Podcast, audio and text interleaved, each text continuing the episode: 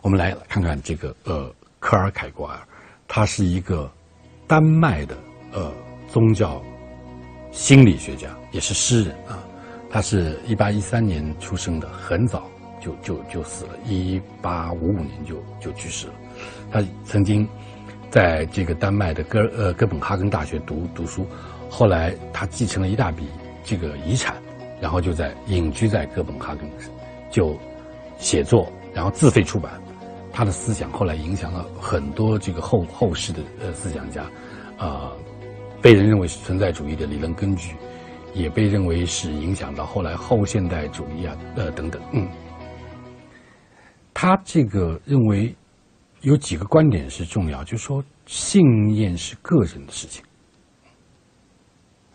他他说这个我前面引了他那个日记里面话，他说我不能够忘记自己，他不信赖众人。他说哪里有群众，哪里就有虚伪。他说群众和社会完全是抽象的。是虚假的一个东西，是一切东西中最危险和最没有意义的东西。因为什么呢？他每个人的存在，每个人的生命的存在，总是个体的、特殊的、非常具体的。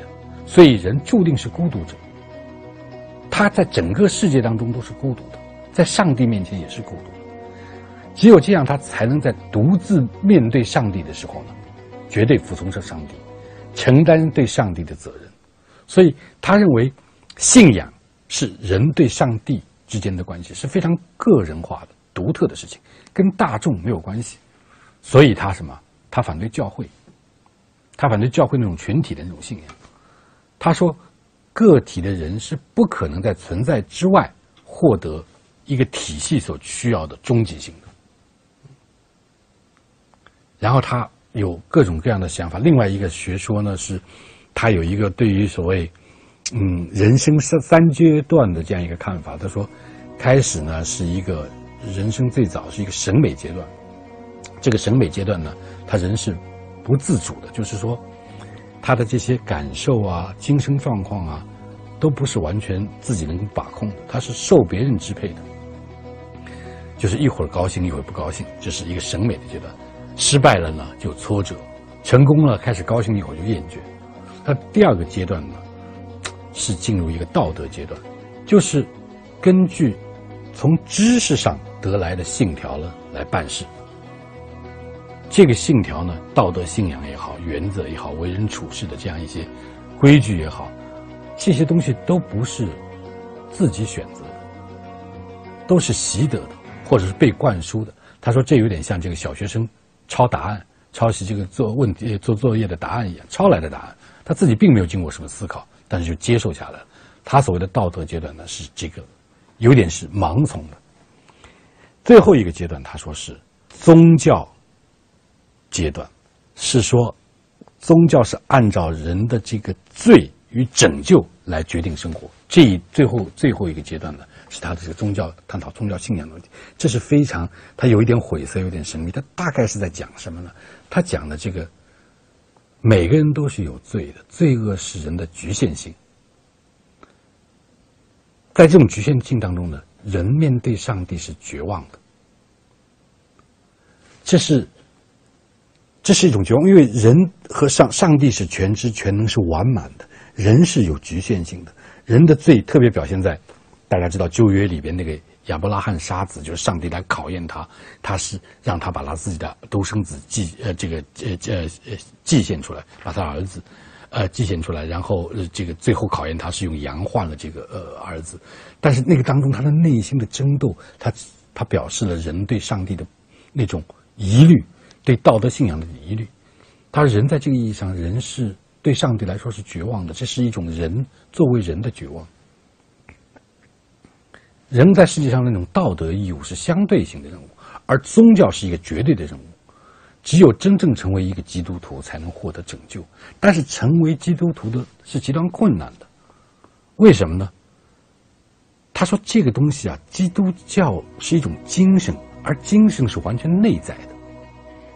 内在性就是主观性，而主观性本质上是一种激情。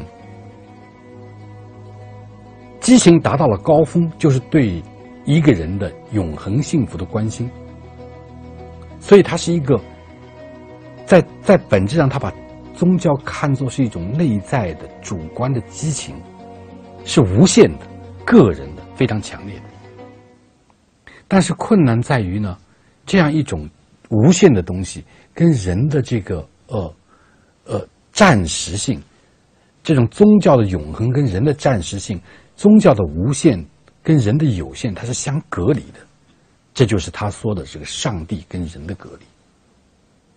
所以他看到上帝和人之间这种质的差异，上帝不在人之中，人又由于自己的罪，同上帝是分离的。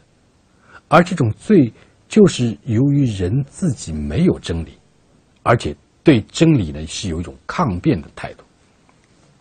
这里边的复杂的复杂性的这个问题在于，就是说，作为一种宗教可能的苏格拉底式的宗教，就说你要求真的宗教，它不是一个等真的宗教。也就是说，你不可能通过探求知识、探求真理来获得一个本真的存在。人要真正信信宗教，他必须什么？他叫做纵身一跃，要做一个决断。这个决断不是依靠理智，不是依靠这个知识的探求，得到了一个正确的呃这个呃有根据的知识。来说，我信仰上帝，因为它在根本上是一个激情。你就是要成为一个基督徒，你要依照上帝的那个恩典，然后就众生愿就相信。所以，他这里边根本的一个悖论就是说，理性你没办法发发现，没有发没有办法发现宗教性的真理。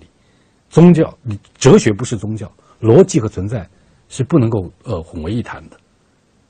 因为这里边是有一个根本的差异，就是宗教是一个个体存在的的世界，它总是特殊的，充满了种种不能够这个呃呃预料的这样一种呃偶然性、不确定性。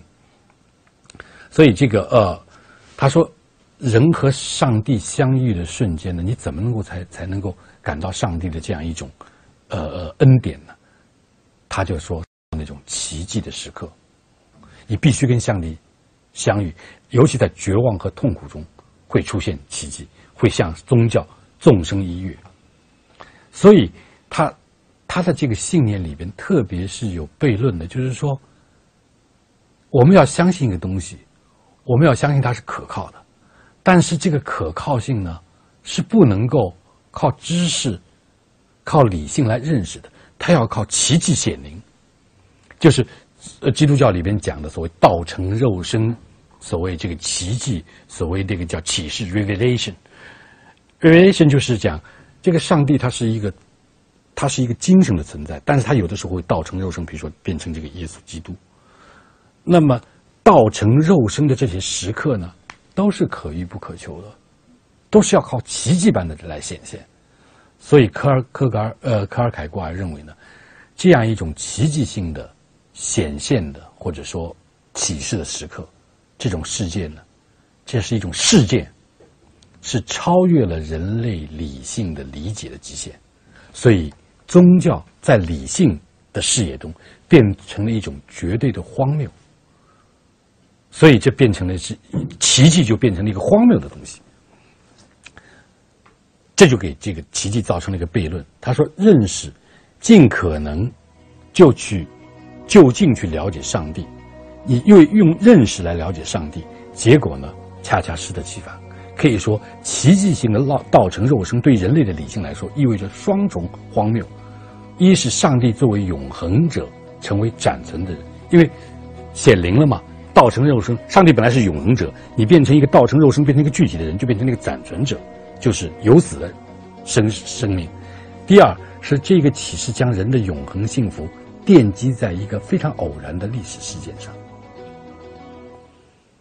就是说，你要获得永恒的幸福，你要获得信念，你要真正的把自己交出去，纵身一跃，来信奉上帝，成为一个真正基督徒。但是，这是一个特别特别脆弱的事情，因为什么？你能够做出这个决定，是依靠了一个很偶然的事件，是不是？就是说你是否跟上帝相遇了，是要靠一个绝对偶然的机缘。